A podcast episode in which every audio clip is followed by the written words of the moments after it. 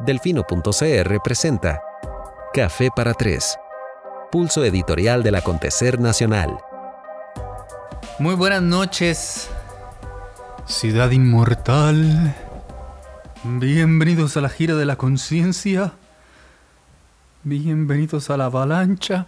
Me van a disculpar por recordar esa triste adolescencia en la cual Héroes del Silencio fue una importante influencia. Recordarán que soy de Turrialba. Todo lo que teníamos era Radio 103.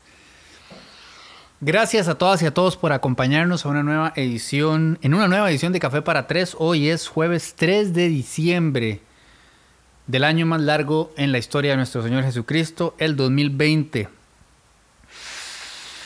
El programa de hoy presentado como siempre por Coca-Cola con café, a quienes extendemos gentil agradecimiento.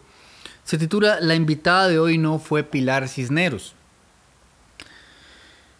Esto responde a que mm, después del numerito, por llamarlo de una forma amena, de el lunes, me parece, fue el lunes, sí, o el martes, frente al Monumento Nacional, donde doña Pilar, don Roberto Artavia y el doctor Álvaro Salas, no confundir con el ministro Daniel Salas, presentaron el proyecto, bueno, no es parte de lo que vamos a, conversar hoy.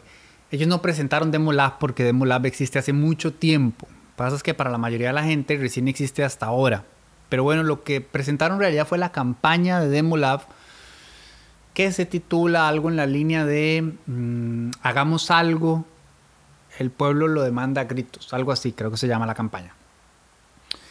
Esta campaña fue impulsada por un video eh, introductorio promocional que iba a decir para mi sorpresa, pero en realidad no, no es sorprendente. Generó muchísimo ruido en redes y un gran debate y un gran enojo y una gran reacción. Y yo pienso que esto el Demo Lab lo tenía que tener previsto. Y si les damos incluso un crédito adicional, podríamos decir que hasta lo tenían planeado. Eh, yo no soy de pensar que aquella expresión que dicen que hablen de uno mal o bien, pero que hablen, o que toda publicidad es buena publicidad, no, no, realmente no comparto mucho eso, así que si hubiese sido el estratega de campaña, no hubiera sugerido hagamos un video que garantice polarización, sin embargo puedo entender la elección.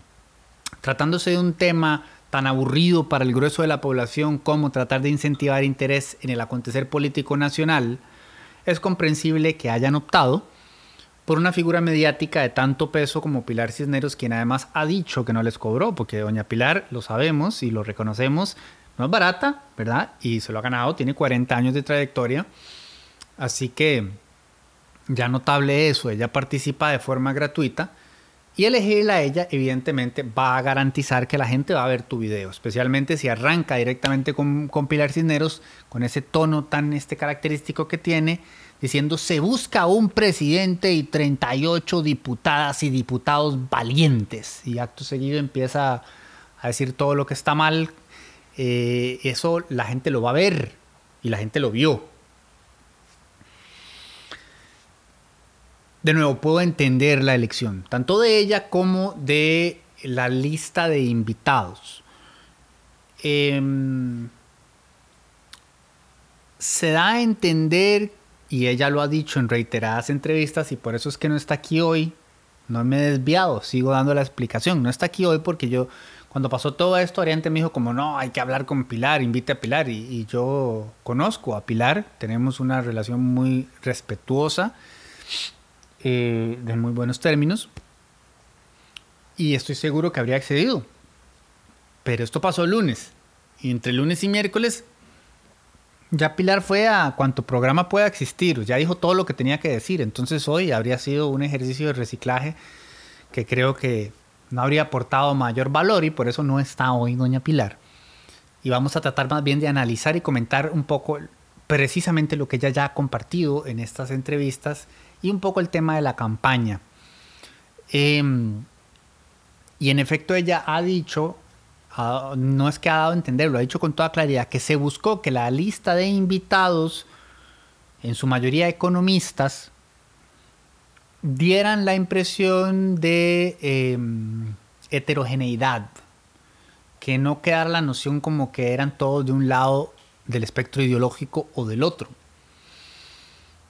Yo no creo que eso se haya conseguido.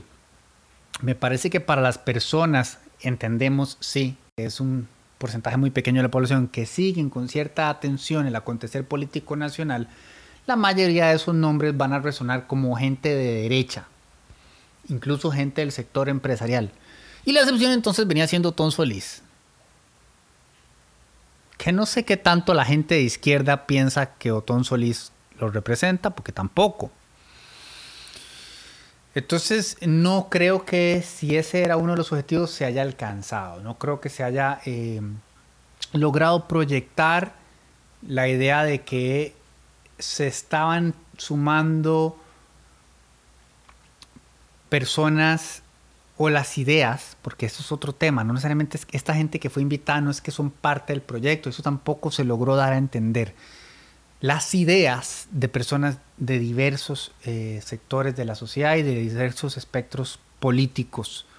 No creo, me parece que la impresión general de las personas que vieron el video fue de que esto viene como de un sector muy particular y además aparece Otón Solís, a quienes a quien asociamos con todo lo que el video supuestamente critica, que digamos hablando llano, claro, sencillo y directo, pues es al PAC, ¿verdad? O sea, es decir, se habla eh, de la crisis más grande en 40 años, eh, de la incompetencia del Ejecutivo, de la incapacidad eh, de quienes están en los puestos de poder para tomar las decisiones que hay que tomar, etcétera, etcétera. Y digamos que el un común denominador de ese mensaje es pues aludir a, al, gobierno actual, ¿no? Entonces, este, di, para mucha de la audiencia iba a ser complicado conciliar ese mensaje estando Tom Solís ahí. Y empiezan a salir otro montón de asteriscos. Uno de ellos es que, por ejemplo, Notón cuando entró al BCIE dijo que ya no iba a opinar más porque estaba en un puesto internacional que no le facilitaba poder dar criterios en torno a la situación país y de pronto acá salió opinando amplio y tendido. Eh, otro asterisco es que di precisamente Onotón Solís, recordarán en el video, pues, ¿verdad? Se quitaba el sombrero y se lo ponía a Carlos y como que decía, este es el que representa el camino que queremos tomar y entonces ahora aparece diciendo que el camino no se está tomando bien, con lo que todo el mundo está de acuerdo. Entonces sí se generó mucho ruido. A mí me parece que es Em, desproporcionado. Pero creo que si hay una cuota de responsabilidad, de nuevo, podría ser adrede de parte del movimiento eh, en términos de la reacción que se obtuvo, pues no le quedó muy claro a la gente el mensaje, ni quién era qué, ¿verdad? O sea, inmediatamente Pilar Cisneros se convirtió en la cara de la campaña gente, mucha gente pensó que doña Pilar estaba entrando en política, que ese es otro debate teológico, filosófico que podríamos tener, que es o no entrar en política. Pero digamos, propiamente algunas personas asumieron que ella buscaba algún puesto político, lo cual no es el caso, o que este era el regreso de Otón a una nueva candidatura, lo que tampoco es el caso, y no llegará a suceder a menos de que le hable Dios. Spoiler, poco probable, Em, entonces se generó mucho, mucho, mucho ruido. No se entendió muy bien el mensaje y eso da cuenta de las reacciones que se vieron en redes y de la conversación que se generó, que debo decir eh, con toda honestidad, que quizá para mí es muy cómodo decir que esa reacción me parece desproporcional porque claro, manejo datos adicionales que me permiten tener un contexto más completo. Si solo tuviera el video, puedo entender que la gente haya reaccionado como reaccionó, pero bueno, conozco el movimiento de Molab desde hace varios años, o sea, es, se presenta como un think tank, en efecto, existe hace mucho tiempo, antes, yo creo que Demolab viene de antes de que existiera Delfino CR. Em, Álvaro lo ha venido liderando por mucho tiempo, ha celebrado conversatorios, eventos, charlas, talleres, eh, se ha metido también en la parte de arte, de cultura y ha buscado activar eh, distintas inquietudes en distintos sectores de la ciudadanía para, eh, de alguna manera, precisamente como quien dice, mm, motivar a la gente a tomar interés en política y, y participar, colaborar. Esta campaña en particular es lo más notorio que ha salido del Demolab. Entonces, por eso para mucha gente esto es algo nuevo y se pregunta si es un partido político, si se preguntan quiénes están detrás, cuáles son los intereses, todas cosas que me parece que sea Demolab o sea quien sea, pues es valioso, válido, oportuno y necesario preguntar y todas estas ya contestadas a lo largo de esta semana en los distintos espacios de opinión eh, en los cuales han participado ellos, ya fueron hablando claro, ya fueron a matices, eh, Pilar conversó con Jovel, con Freddy Serrano, o sea, lo han explicado todo. Sin ser ni remotamente parte del movimiento, ni tener tampoco como ninguna gran información adicional más allá de la que ya manejaba de previo, les puedo decir que todo lo que han dicho, por lo menos que yo he podido escuchar, no es como que escuché todos los programas, pero lo que yo he escuchado es la verdad, es la verdad. Este, a mí me dio risa ver que Eli tuvo que publicar una explicación. Eli va a terminar haciendo una enciclopedia de explicaciones. este, a punta de hilos de, de 40 tweets. Este, este hilo fue más corto, fue de 4 tweets y anexando el comunicado. De ahí sí, es difícil Costa Rica, es difícil, todo hay que explicarlo. Eh, y, y, lo que dice ahí es cierto, es que no tengo la menor duda. Las personas que están en el video fueron invitadas por Demolab para que dieran sus ideas y dieran, sí, eso sí, su apoyo al movimiento. Que esa es otra discusión para otro momento. Ustedes pueden estar a favor o en contra del fondo y de la forma. Y ahí en el reporte de hoy les compartí algunos artículos muy buenos que hacen críticas puntuales, interesantes y de nuevo necesarias a ambos elementos, fondo y forma. Entonces, esa conversación es muy rica y daría para más bien, o sea, es un conversatorio y de horas. No es lo que vamos a abordar hoy. hoy vamos a lo puntual, a los hechos comprobados. Entonces, esa gente sí está ahí invitada, pero no forman parte de. Cada uno viene de manera independiente. Tendrán mayor o menor afinidad con don Roberto Ortavia y con eh, don Álvaro Salas, que son, digamos, los padres de la criatura o las caras más visibles, pero no son parte de Demolab. Ni siquiera Pilar lo es. Ella misma lo ha dicho. A, mí me hablaron de este proyecto, creo en lo que quieren, quiero impulsarlo, me voy a prestar eh, para apoyarlo. Y así lo hizo. Eso sí, como digo, las personas invitadas dan también su apoyo este, tácito, explícito. Eh, al proyecto, pues al final del video se unen al llamado de la campaña, que es una campaña que me parece que la gente no ha terminado de entender muy bien y ese sí es un elemento que hoy podemos comentar. La importancia de que cuando comunicamos o comunicamos con efectividad o no comunicamos. No hay nada más importante que eso, ¿verdad? Este, claridad, eh, un mensaje directo, se puede ser contundente, usted puede jugar con el tono, qué tan efusivo lo hace, pero sí tiene que ser claro, tiene que ser concreto, tiene que ser de fácil comprensión. Claramente ese no fue el caso, eh, este, visto los resultados obtenidos y anecdóticamente sucedió más o menos en el mismo interín de tiempo que el, anuncio de Omni, que tuvo más o menos los mismos resultados, ¿verdad? Todo el mundo vio el anuncio de Omni. Todo el mundo se quedó así como, wow, ok. Y luego, ¿verdad? Mm, pasaban los segundos del anuncio y, y después aquello era un molomix de primer nivel eh, y al final de cuentas como que nadie entendió nada. Sí, no, no tengo vínculo con Omni ni, ni, tengo a quien llamar para preguntarle si consideran que funcionó o no funcionó. De pronto el hecho de que haya sido trending topic y de que todo el mundo lo haya comentado para ellos significa que funcionó. Yo me atrevería a decir que no, porque no queda claro qué es lo que se está comunicando y cuál es el mensaje. Ambos, casualmente, uno viene de una entidad propiamente comercial, otra de una...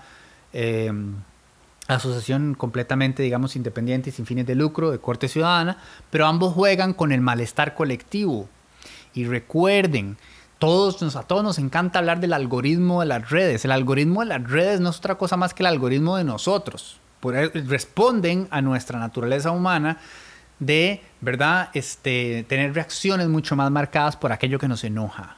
Entonces, si alguien dice algo malo mío, obviamente, si alguien dice algo bueno mío, eh, sapo, huevos, etcétera, etcétera, etcétera. Pero cuando es algo negativo o que ¿verdad? toca emociones fuertes, hay más reacción. Entonces ambas campañas juegan con ese elemento. Eh, elemento que además, digamos, yo comparto. O sea, cuando yo veo que hablan del cementazo hasta que me la sangre, ¿verdad? Me huye yo, sí, qué frustración. Incluso algo curioso, ahí le tiran a otro banco y yo no me di cuenta, me tuvieron que explicar en Twitter, no, es que ahí están hablando de, ah, yo no lo agarré. Yo que paso en esto todo el día, no lo pesqué. Entonces también habla de la efectividad del mensaje, o sea, eh, hasta en lo sutil, hay que tener cuidado. Entonces son dos ejemplos de campañas que creo que más allá de lo que cada uno de los eh, creadores o representados o lo que sea piensen, que probablemente puede ser, es que es, válido, que fue un éxito, por lo menos en mi lectura no lo fue en ninguno de los dos casos. Todo lo contrario con el anuncio del Banco Nacional. No es patrocinador y yo no tengo un problema al oír a quienes no nos patrocinan. Este, mm, qué barbaridad de anuncio, ¿verdad? Inmensamente efectivo. Y algo, o sea, de mérito por todo lado, mérito por todo lado. No sé quién lo hizo, pero mi absoluto reconocimiento, porque para empezar usted ve un video de tres minutos y dice, ah, tres minutos, ¿quién tiene tres minutos? En la era de Snapchat, donde me tienen que entretener en 15 segundos o si no ya me perdieron. Tres minutos, esto es un largometraje. No, o sea, lo dura y se van y uno lo ve completo cinematografía, fotografía, iluminación, vestuario, las actuaciones son buenas, las caras son genuinas, los rostros son nuestros, se sienten cercanos, no es condescendiente, no comete los errores que históricamente toda la publicidad costarricense ha cometido, ¿verdad? Este, con esa mirada casi despectiva a, lo nuestro. Es universal en hacernos sentir este, parte de. Y encima con un mensaje lindísimo, ¿verdad? Al final todo el mundo termina ahí llorando y todo. Excelente pieza, altamente efectiva. Y no nos está diciendo abra una cuenta con el Banco Nacional, pero todos la asociaremos por siempre con el Banco Nacional. Un ejemplo maravilloso de publicidad efectiva y de un mensaje bien comunicado. Entonces, eh, creo que a estas alturas todo el mundo ya tiene que tener claro esos puntos elementales acerca del Democracy Lab. Existe hace muchísimo tiempo, esto es una campaña particular de ellos. Las figuras que aparecen en el video no forman parte del grupo. Algunas se sentirán más o menos embarcadas. No sé qué piense Donotón. Eh, Eli supongo que se lo habrá tomado con humor, pero ahí tuvo que explicar que no es que él se está liando con Otón Solís. Es más, yo creo que ni siquiera sabían los unos y los otros quiénes salían y quiénes no. Eh, de eso puede pasar. Entonces, ya creo que hay un poquito más de claridad. Ahora lo que toca es ver qué sigue, ¿verdad? y esto no lo digo en particular por el Democracy Lab. Es más, ya lo dije una vez. Eh, yo estuve en un evento del Democracy Lab hace como un año y dije, bueno, ¿qué sigue? ¿Qué sigue? No solo en el Democracy Lab, sino en cualquier iniciativa que sea bienvenida. Ya dije, otra cosa es la discusión de de qué piense yo o ustedes del fondo y la forma, ¿verdad? Cada uno de nosotros tendrá su criterio. Pero más allá de eso, cualquier iniciativa que surge desde la ciudadanía para aportar, digamos, partamos desde un lugar de buena fe, pues va a requerir este, este, constancia, va a requerir continuidad, va a requerir un montón de cosas que se construyen solamente con, con ese ritmo para no ser una cuestión efímera, porque evidentemente si, si, si el video este tuvo 500 mil reproducciones esta semana y después no se vuelve a saber nada de ellos el año que viene, pues no, ¿verdad? No, no estaríamos hablando de un éxito. Entonces, en lo particular, a mí lo que más me interesa es, y lo dije hoy en el reporte, el diputómetro, que nombre no me gusta para nada, porque es algo que nosotros en Delfino CR añoramos muchísimo. Este, y quiero darle mi sentido abrazo y reconocimiento a, mi querido Luis Manuel Madrigal, porque esto fue una conversación de hace como tres años donde, a ver, Luis representa para mí todo lo que yo como ciudadano quiero porque él lo tiene, él tiene ese conocimiento. Entonces, si en algo yo he sido medianamente bueno es en entender a la persona común porque lo soy. Entonces yo lo que busco es aprender, entender y las herramientas que me ofrece la institucionalidad eh, no han sido las mejores. Entonces yo le dije, qué bueno sería que tuviéramos algo que hiciera esto, esto y esto. A lo que él dijo, podría hacer esto, esto, esto, esto, esto, esto, esto, esto, esto, esto, esto. Y diseñó una herramienta maravillosa y espectacular que habría permitido un control político todavía más robusto del que ya hacemos, porque considero que el trabajo que él hace es excepcional, pero que salía muy cara. Ahí fuimos a tocar distintas puertas para pedir financiamiento, para ver si podíamos desarrollar la herramienta. este, empresa privada, ONGs, lo de siempre, becas, etcétera. Eh, no tuvimos suerte y para nosotros eso es un gran pesar. Entonces, enterarnos ahora de que una herramienta muy similar está ya en desarrollo de parte de, estas, eh, de esta agrupación, pues es una gran noticia. Yo pienso que puede hacer una diferencia significativa. Creo que es fundamental que sepamos qué está haciendo cada uno de los 57 diputados y diputadas, este, qué proyectos están presentando, cómo están votando, si están asistiendo. Nosotros queríamos poner hasta los discursos este, más representativos, la oportunidad de que la ciudadanía pudiera calificarlo, su trabajo semanal, mensual, anual, etcétera. Darle otro seguimiento a esta gente, porque esta gente es la que nos representa a nosotros pues, por excelencia. ¿Ok? Entonces eso me interesa mucho. Y eso es lo que yo me quedo de todo este desmadre que se armó y de toda esta polémica. A mí lo que más me interesa es qué va a pasar con esa herramienta. Hay otros esfuerzos paralelos de los que ellos han hablado, el muro de los héroes o algo así, y algunas otras cosas. Ya les digo, el Democracy Lab es una cosa que está muy estructurada. Eh, Salas ha tenido muchos años preparándolo y sé que tienen muchas otras metas paralelas. Eh, de las cuales, o sea, yo no, no, manejo esa data, pero digamos que esta campaña en particular son como tres o cuatro cosas específicas que se pusieron ahí sobre la mesa y en las cuales trabajarán a partir de ahora. Imagino que parte de ese llamado con el hashtag y toda la cosa es también convocar a gente que se haya sentido aludida o llamada eh, por, por el mensaje y quiera colaborar con ellos. Entonces también a partir de ahí pues veremos qué sucede y le daremos eh, la continuidad del caso. Así que por eso no está hoy Doña Pilar porque me habría dicho a mí lo mismo que ya le dijo a Joel, a Freddy, eh, a Randall, etcétera, etcétera, etcétera, etcétera. Y esa es la gran polémica de la semana. Una semana en la que pasaron 100 mil, otro millón de cosas, pero somos lo que somos. Em, les voy a hablar un poquito de esas otras cosas. Reino Unido otorga aprobación a la vacuna de Pfizer y Biotech y empezará a distribuirla la otra semana. A partir de la semana que viene en Inglaterra están vacunando gente. Es que esto es impresionante. Quisiera uno estar vivo, no lo estará, pero en 80 años para, para ver la cara de la gente es entonces cuando se les cuente lo que fue esto y, bueno, el, hito histórico y científico y lo que significa. Eh, a estas alturas del año pasado recién estaba empezando a, generarse la situación en Wuhan.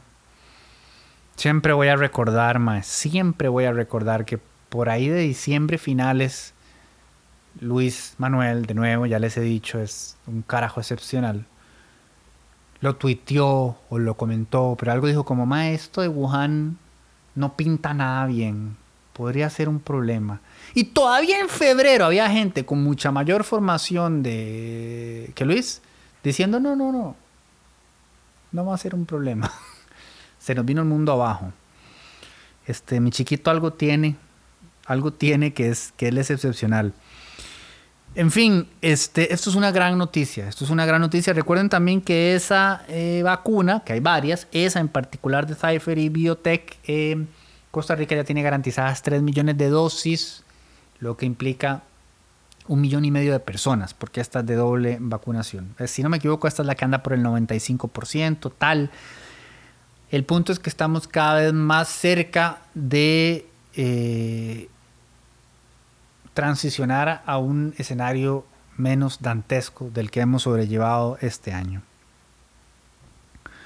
La tercera noticia me hace muy feliz y es el tercer punto del reporte de hoy, reporte de hoy, del programa de hoy. Sala Cuarta reconfirma que la ley que creó el premio Claudia Paul era inconstitucional. Estamos hablando del famoso caso del medallazo, quienes han seguido el Fino CR de sus orígenes recordarán probablemente cómo yo perdí y sangre y lágrimas reportando este incidente hace yo creo que ya un par de años, porque nada más me parece que es la cosa más representativa de todo lo que está mal con Costa Rica, porque la ley es una basofia, era un desastre, es la peor técnica legislativa que se haya podido ver en la historia de la humanidad, el peor sustento y razonamiento jurídico, y la aplicación de la legislación fue igualmente bochornosa y lo que terminó sucediendo con este muchacho Mauri, que terminó haciendo un reclamo completamente improcedente, pero con un portillo legal que le hacía pensar que tenía el derecho a reclamarlo y digamos que de un punto de vista legal lo tenía, eso terminó de retratarnos por completo, porque un país pobre y en crisis, este, viendo de dónde sacaba 250 millones de pesos para premiar a este muchacho por eh, aquel acontecimiento deportivo que estoy seguro que a título personal es un, fue un gran logro y una gran gesta, pero ciertamente, como lo dije en su momento, o sea, yo hice unas comparaciones con Michael Phelps y las medallas olímpicas que había ganado en las Olimpiadas, digamos, las que todos conocemos, y los premios económicos que recibió en Estados Unidos, y, creo que lo de Mauri era más, o sea, no voy a retomar esto. Pero me alegra saber que la sala constitucional, tanto tiempo después, viene y dice lo que siempre hemos sabido, que eso era un desastre. Parece que no tiene mayor importancia porque ya la ley en su momento había sido derogada cuando alguien le dio el cerebro decir suave un toque, si le damos 250, bueno, no son 250, este maya fueron 250 porque hubo que sumar daño moral, daño afectivo, daño emocional, este intereses y la madre entera. Pero digamos, era un montón de plata de todas maneras y alguien dijo, no, no, podemos estar dando esta harina todos los años. O sea, ustedes han visto lo que es el presupuesto de una federación de deporte entera, anual. Digamos, la Federación de Béisbol de Costa Rica al año yo creo que son 15 millones de colones. Su presupuesto del año. O sea que el premio de Mauri, la Federación de Béisbol, todo un deporte de todo un país, para llegarle a lo que le pagamos a Mauri, tienen que pasar como tres décadas. ¿Ok? Entonces, evidentemente, a alguien le dio el bombillo de decir que tal si derogamos esta ley hace mucho rato. Ya está derogada. Lo que pasa es que Compita dijo, sí, pero cuando yo me gané la medalla que ganó, este, no estaba derogada, entonces puedo aplicar. Y entonces a partir de ahí otra gente que obtuvo otros méritos deportivos eh, similares en ese momento, dijo, ah, no, si este va, voy yo. Y venían haciendo fila con nuevas demandas. Entonces esto sí es importante porque viene a decir, no, no, no, chao, se acabó, se acabó, se acabó, se acabó. No más reclamos, esto es eh, un absurdo. Pero es un absurdo que nos hemos permitido y esto es lo que pasa cuando no estamos encima de la Asamblea Legislativa y cuando nos dejamos llevar por impulsos emocionales, porque eh, la idea en ese momento era como rendir un homenaje a Claudia, más que merecido no tenía por qué convertirse en una legislación que no tenía ni pie ni cabeza. Podíamos haberle dado otro tipo de homenaje, a la altura de las circunstancias, a quien quizás es la más grande atleta que hemos tenido en la historia de este país. Número cuatro, tema del programa de hoy, quería pedirles, eh, por favor, de todo corazón, este, no caigan en una situación de emergencia. Evítenlo. Porque resulta que hoy la Contraloría General de la República nos compartió datos de su más reciente eh, caramba auditoría al Ministerio de Seguridad y corroboró que entre la llamada 911 cuando está en peligro nuestra este, integridad física o alguna carajada patrimonial, el carro, qué sé yo, la casa, y el arribo de la fuerza pública a asistirnos pasan en promedio 38.25 minutos. Pura vida. No, eviten, hagan todo lo posible por evitar estar en una situación de emergencia, porque si están esperando que me lo salven, ya vieron por dónde va la cosa. Em, el tiempo ideal de respuesta para este tipo de situaciones es de 7 a 9 minutos, lo cual evidentemente tendría mucho más sentido. Este, así que estamos cinco veces por encima del tiempo de respuesta deseable. Hagan números. Más sobre eso en el reporte de mañana de Delfino.cr. La número quinta, el tema número cinco, ya no sé ni qué estoy diciendo, es uno que me hace inmensamente feliz y que me da muchísima gracia. Panel de la ONU elimina el cannabis de la lista de drogas peligrosas. Y vuelvo y hago la salvedad y la aclaración del caso. Cuando digo que me hace muy feliz, seguramente no falta quien ahí. Ah, es que es un gran quemón. Supieran, no me gusta del todo la marihuana. Pero me hace muy feliz el sentido común, la ciencia, el progreso, la prosperidad, todo lo que vaya en contra de la estupidez, a mí me genera felicidad. Entonces, la noticia que también nos preparó Lucho cerró todo el programa de hoy. Dice, La Comisión de Estupefacientes de la Organización de las Naciones Unidas aprobó este miércoles eliminar el cannabis de la lista de drogas más peligrosas del mundo, abriendo su paso para la investigación y el uso médico. Hacemos una pausa. Estaba en la lista de Naciones Unidas de las drogas más peligrosas del mundo en el año 2020. Increíble. Dicha comisión, compuesta por 53 Estados miembros de la ONU, acogió la recomendación emanada por la Organización Mundial de la Salud de reclasificar el cannabis y sus derivados que desde la promulgación de la Convención Única de 1961 sobre estupefacientes se encontraba en la lista de drogas muy peligrosas junto a los opioides peligrosos y altamente adictivos como la heroína. Ay, heroína y marihuana en la misma línea. No, sí, bárbaro próximamente en el café y el chocolate también.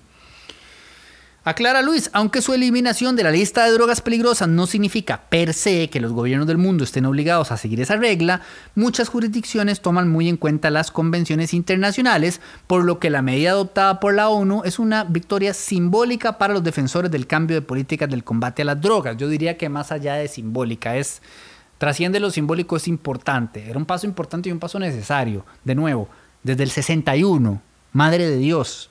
O sea, ya la mitad de Estados Unidos legalizó el uso medicinal, recreacional, y aquí estábamos todavía en la ONU. Sí, ponela ahí a la par de la heroína, porque qué barbaridad. Con todo lo que tenemos que estudiar sobre el cannabis para su uso medicinal, que ya hablé de eso en otro programa largo y tendido. Entonces continúa la noticia y esto es, lo que, esto es lo que me hace feliz y me da muchísima risa. En Costa Rica, por ejemplo, el Poder Ejecutivo alegó hace dos semanas, recuerden, en una carta dirigida al Congreso que estaba en contra de la autorización del uso del cannabis con fines medicinales porque el panel de la ONU sobre estupefacientes no lo había sacado de la lista de drogas peligrosas. Me da demasiada risa. ¿Saben cuál es la posibilidad de que esa lista que existe desde el 61 cambiara precisamente dos semanas después de que el gobierno hiciera el papel de decir que una de las razones por las cuales estaba en contra era porque estaba en la lista de la ONU? Dios santo, pues ya no está. Ya no está. Vamos a ver qué hacen en Zapote entonces. Igual tenían otra serie de excusas igual de impresentables, capaz que se arropan con esas. Esos eran los temas gruesitos de hoy. Ah. Me acabo de recordar algo que les quería compartir, pero bueno, en fin.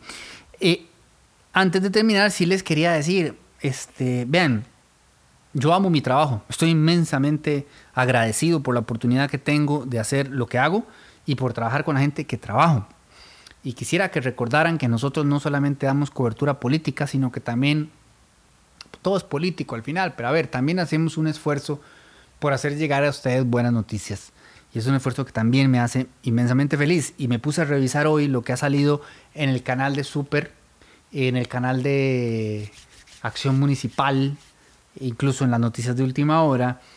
Y, voy a darles un, un repaso a varios de los titulares para que también sepan que pasan cosas buenas y para que recuerden que también las pueden este, consultar en delfino.cr. Por ejemplo, la FEUNA propone estrategia para reincorporar estudiantes a los que el MEP les perdió el rastro durante pandemia. Esa noticia me hizo inmensamente feliz. Una federación universitaria mostrando ese vigor, mostrando de qué se supone que tiene que estar hecha una federación universitaria, dando ese paso al frente. Es más, aquí estamos todavía esperando la respuesta del MEP en términos de qué va a hacer con esos miles de estudiantes a los que se les perdió el rastro. Pues acá agarraron a estos muchachos, se unieron, se conjuntaron, hicieron una propuesta súper estructurada, súper bien pensada, abierta a distintas colaboraciones y ya hasta pidieron reunión con el presidente y, y la cosa entera. Maravilloso. Lo recomiendo leer la noticia. Campaña en Belén recolectará colillas de cigarrillos y busca concientizar en cuanto a su manejo. Buenísimo, buenísimo. Y ojalá todos los otros municipios hagan exactamente lo mismo. Y cuando hablamos de concientizar, en cuanto a su manejo, en realidad lo que deberíamos hacer todos es este, erradicar por completo, aquí es donde pierdo toda mi audiencia fumadora, este, el cigarro por todo lo que implica y por supuesto el tema de las culillas, pues, pues qué bien que ya Belén está dando estos pasos, este, hay un par de, de empresas, asociaciones participando de este movimiento, también nuestro reconocimiento. Municipalidad de San José implementará herramienta para agilizar y simplificar trámites. Bravo, y son ya más de 20 municipalidades que están trabajando con esta herramienta que me parece que es con Comex. Cinde, ya estoy confundiendo todo. Ahí por alguien, eh, alguna de estas entidades está colaborando, bien por eso, ahí está la nota, búsquenla. Tribunal de Conciencia analizará tratamiento de femicidios en medios de comunicación. Acabamos de publicarla, también espectacular. Un grupo de mujeres brillantes eh, ven eso, o sea, como, como comiéndose la bronca, uniendo poderes, este, poderes, inteligencias, sabidurías, conocimientos y diciendo, mae, este, colaboremos, ayudemos, este, generemos cambio, porque evidentemente eh, hay mucho que mejorar en la cobertura que se dan de este tipo de, sucesos. Pues bueno, acá tienen el Tribunal de Conciencia este, anunciado el día de hoy. Colegio Humanístico Nicoya gana premio internacional por formación en era digital, un premio de una universidad, no sé si era la de Salamanca, una de España, reconociendo Colegio Humanístico Nicoya, que por cierto también ahí una excelente, eh, por un brete excepcional y, región, este, región norte, Guanacaste, eh, el tipo de noticias que uno quiere, que quiere, que quiere recibir. Y una nota que me encantó, Mujeres Bribri traen a la gran área metropolitana la cuchara Uliki Chawak. Eh, pueden pedir por WhatsApp. Este, linda historia, igual que la de la costarricense Natalia Ruiz. Sueña, vive y disfruta el arte de Costa Rica. Léanse esa nota, la historia de Natalia Ruiz. Mientras yo iba editándola, yo como, ¿qué?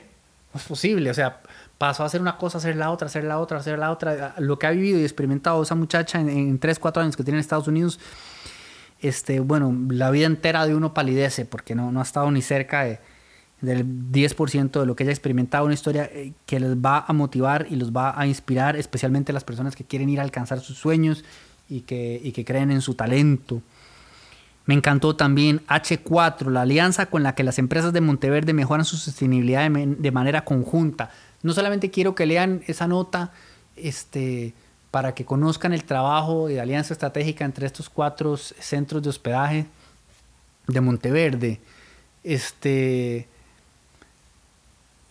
sino para que reconozcan en ellos que lo más valioso para ellos del mensaje, para estas personas, era que decían, esto estamos seguros de que se puede replicar en otros lugares de Costa Rica. Y, y, replicar que este, obviamente una visión de sostenibilidad, una visión de alianza comercial estratégica, una visión de identidad, ¿verdad? Porque hasta buscan generar empleo con personas locales que no tengan que desplazarse, este, y por supuesto con una noción general, digamos, de valores en torno al espacio, ¿verdad? No es como gente afuera que bienvenida sea, pero a veces viene gente afuera que tiene otra visión, otras intenciones y genera cierta disrupción que puede golpear un poco la identidad de un pueblo. Este, yo, que no soy precisamente ahí el gran defensor de, de lo tradicional, porque es una palabra que me parece que implica a veces muchas cosas muy cuestionables, sí creo que la identidad es inmensamente valiosa, la que tiene Santa Cruz de Turrialba, la que tiene Monteverde, la que tiene Nosara, la que tiene Puerto Viejo este, incentivar eso y darle a eso su valor y un valor que sale al mundo y que invita a las personas a buscar esos lugares porque les ofrecen algo diferente, me parece espectacular. Y que esta, esta, esta agrupación de, de hoteles eh, haya tenido esa visión y además diga, este es nuestro modelo y creemos que otros lugares de Costa Rica podrían este, eh, copiarlo, me parece también espectacular. Les recomiendo muchísimo esa lectura.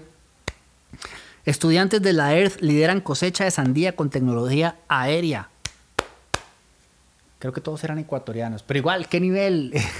Viva Ecuador, carajo. Salón Comedor beneficia a 40 familias del Tecal de Matina. Este es un esfuerzo de Subway y Techo. Supermercados Walmart dejarán de emitir bolsas plásticas en 2021. Nestlé Costa Rica neutraliza el impacto ambiental de sus residuos plásticos post-consumo y se reconoce a planta de concentrados de Coca-Cola por su uso de energía renovable. Todo esto son buenas noticias porque son empresas y marcas grandes que poco a poco van evolucionando con que ya no se trata de parecerlo, sino de serlo y de tomar medidas y tomar decisiones y tomar acciones que proyecten eso y que ojalá piquen a otras empresas para que sigan esos pasos y tomen a la vez esas medidas porque no podemos seguir vendiendo la Costa Rica verde que solo es un ideario y no hay mejor ejemplo de eso que una de las botonetas, que era lo que les quería recomendar y se me olvidó traer del reporte de mañana, eh, donde viene un libro que da cuenta de todo lo que han tenido que sobrellevar personas del movimiento ambientalista en los últimos 30 años. Las botonetas de mañana eh, quiero que les presten especial atención, porque de pronto a veces ustedes se leen el reporte, pasa la parte del chisme político, ta, ta, ta, y, seguramente las pasan muy rápido. Tienen un inmenso valor. Con decirles que la primera les habla de una obra de teatro preciosa que se estrena por última, se estrena, se presenta por última vez este sábado. La segunda de unas becas que son como 180 becas. Eh, el MISID con Texas Tech, es como se llama esta, y, el Tech y Senfotech. Eh, esto que les cuento de, del libro de de los defensores del ambiente en Costa Rica y lo que han tenido que sobrellevar.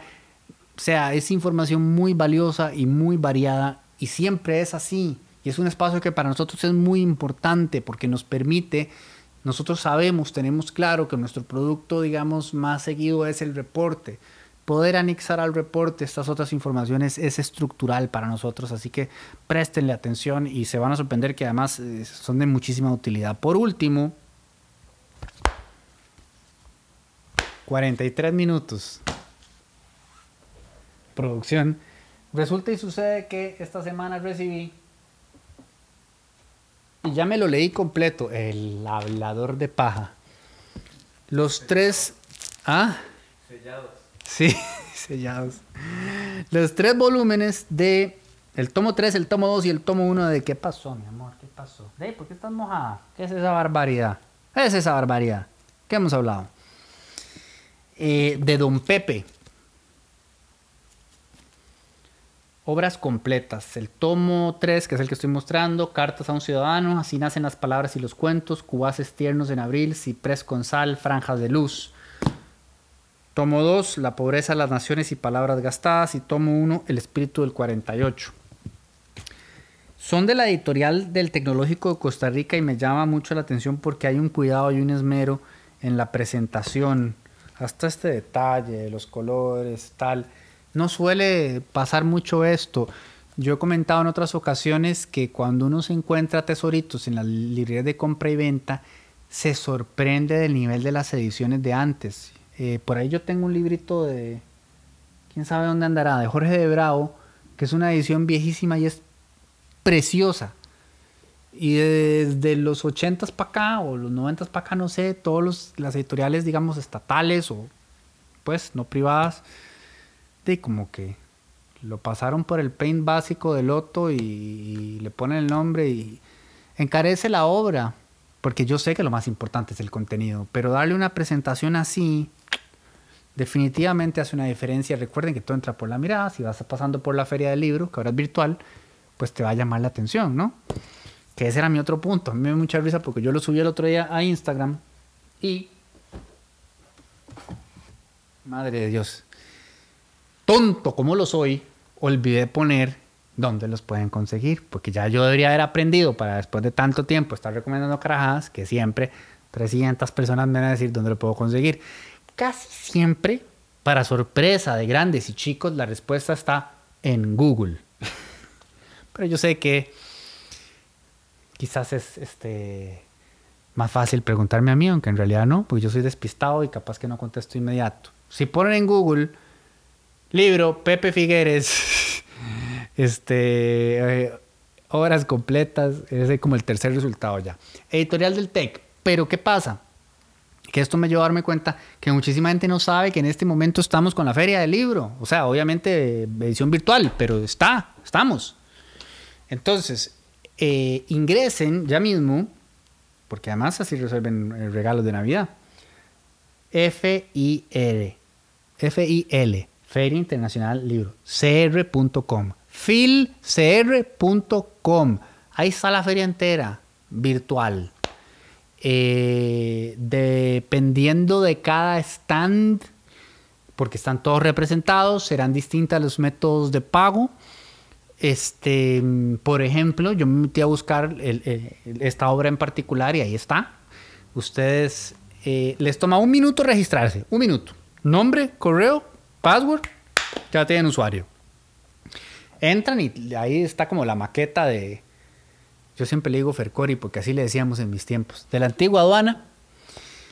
Eh, y le pueden ir dando clic por cada una de las editoriales y que están presentes pero también hay una opción de búsqueda, ponen tech y ahí les va a salir la cuarta editorial del tech. Entran y, ahí está catálogo y ahí lo encuentran. Me parece que cada uno vale 7 mil. Tengo la impresión de que habrá algún precio, amigos, si compran los tres. No lo sé, no me consta, pero más o menos así está el arroz. Evidentemente, es, si están interesados en la historia eh, patria eh, y, en particular la figura de Don Pepe, que este primero de diciembre conmemoramos por primera vez con día feriado. Ya existía la fecha, pues, pero ya fue un feriado oficial. La abolición del ejército, si quieren conocer más de él, si quieren conocer más de su país, eh, definitivamente es una obra más que recomendada. Eso sería todo. Es un inmenso gusto llegar a todos ustedes y a todos ustedes una vez más. Espero que seamos eh, siempre de servicio y de utilidad. En cualquier cosa que podamos ayudarlos y ayudarles, eh, ya saben dónde contactarnos. Nos leemos mañana en el reporte y nos vemos el próximo jueves a las 8 de la noche, gracias a Coca-Cola con café, en otra edición más de Café para Tres. Que estén todas y todos muy, muy bien.